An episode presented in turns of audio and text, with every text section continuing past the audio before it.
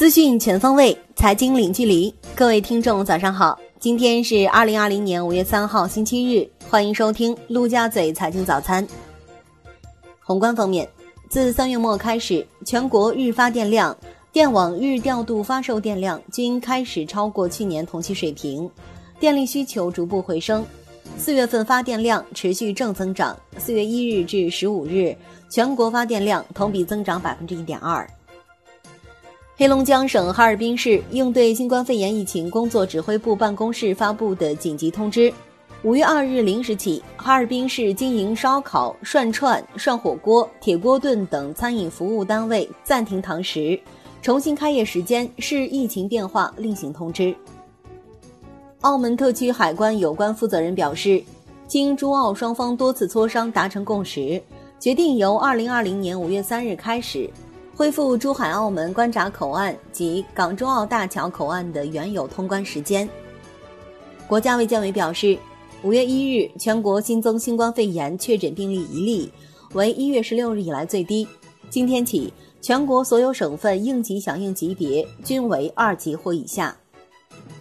据测算，假期首日全国接待国内游客总人数两千三百一十九点七万人次。实现国内旅游收入约九十七点七亿元。五一假期第二天，全国接待国内游客三千零八十五点七万人次，实现国内旅游收入约一百二十八点六亿元。国内股市方面，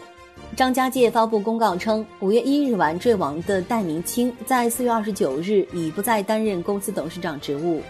张家界市委于四月二十三日明确调动戴明清主持完公司年度董事会。审欠年报和一季报，于四月二十九日下午向董事会提交辞呈。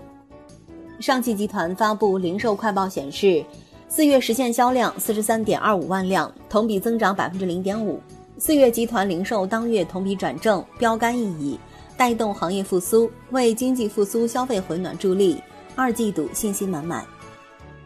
金融方面，陈光明旗下瑞元开卖第二支专户产品瑞元稳健。投资门槛大幅下调，锁定期也减半。该产品发售日期截止到五月十五日。产业方面，宁夏银川市出新规，降低网约车市场准入门槛，降低市场准入门槛，解决网约车车辆标准过高、车型覆盖面窄、注册年限太短等问题。银川网约车新规将于六月一日起正式实行。海外方面，伊朗卫生部五月二日通报称。该国新增八百零二例新冠肺炎确诊病例，累计确诊九万六千四百四十八例，新增死亡六十五例，累计死亡六千一百五十六例。沙特卫生部当地时间二日下午公布的最新数字显示，沙特境内新增新冠肺炎确诊病例一千三百六十二例，累计确诊病例已达两万五千四百五十九例。据新华社消息，非洲新冠肺炎确诊病例超三点九万。部分国家逐步放松限制措施。截至当地时间五月二日十一时三十五分，在过去二十四小时内，俄罗斯新增新冠肺炎确诊病例九千六百二十三例，累计十二万四千零五十四例；新增死亡病例五十七例，累计死亡一千二百二十二例。泰国疫情期间公布紧急状态法延长一个月细则，将于五月三日起正式生效。所有泰国政府机构应严格执行。印度汽车工业协会公布的数据显示，四月份印度汽车内需市场的零售销量为零辆，这是印度进行汽车销量统计以来首次出现当月销量清零的情况。国际股市方面，伯克希尔哈撒韦一季度规模净亏损四百九十七点四六亿美元，创纪录亏损，市场预期盈利六十三亿美元。去年同期盈利二百一十六点六一亿美元，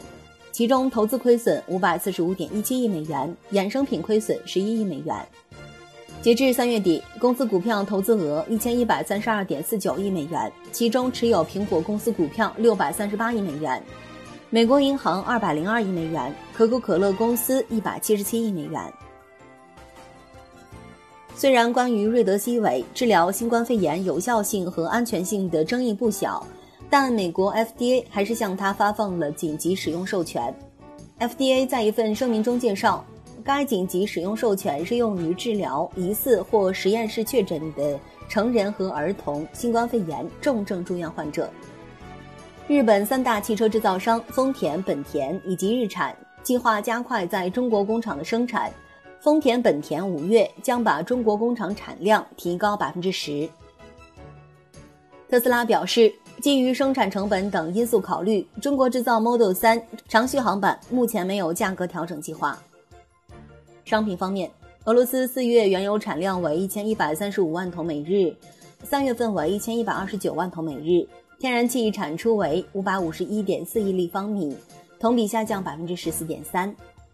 伦敦金银市场协会在一份报告中称，三月黄金交易额环比增长百分之三十六，达到四百六十四亿美元的纪录高位，交易量也增长百分之三十六，达到一九九九年以来最高水平。白银交易量也创纪录新高。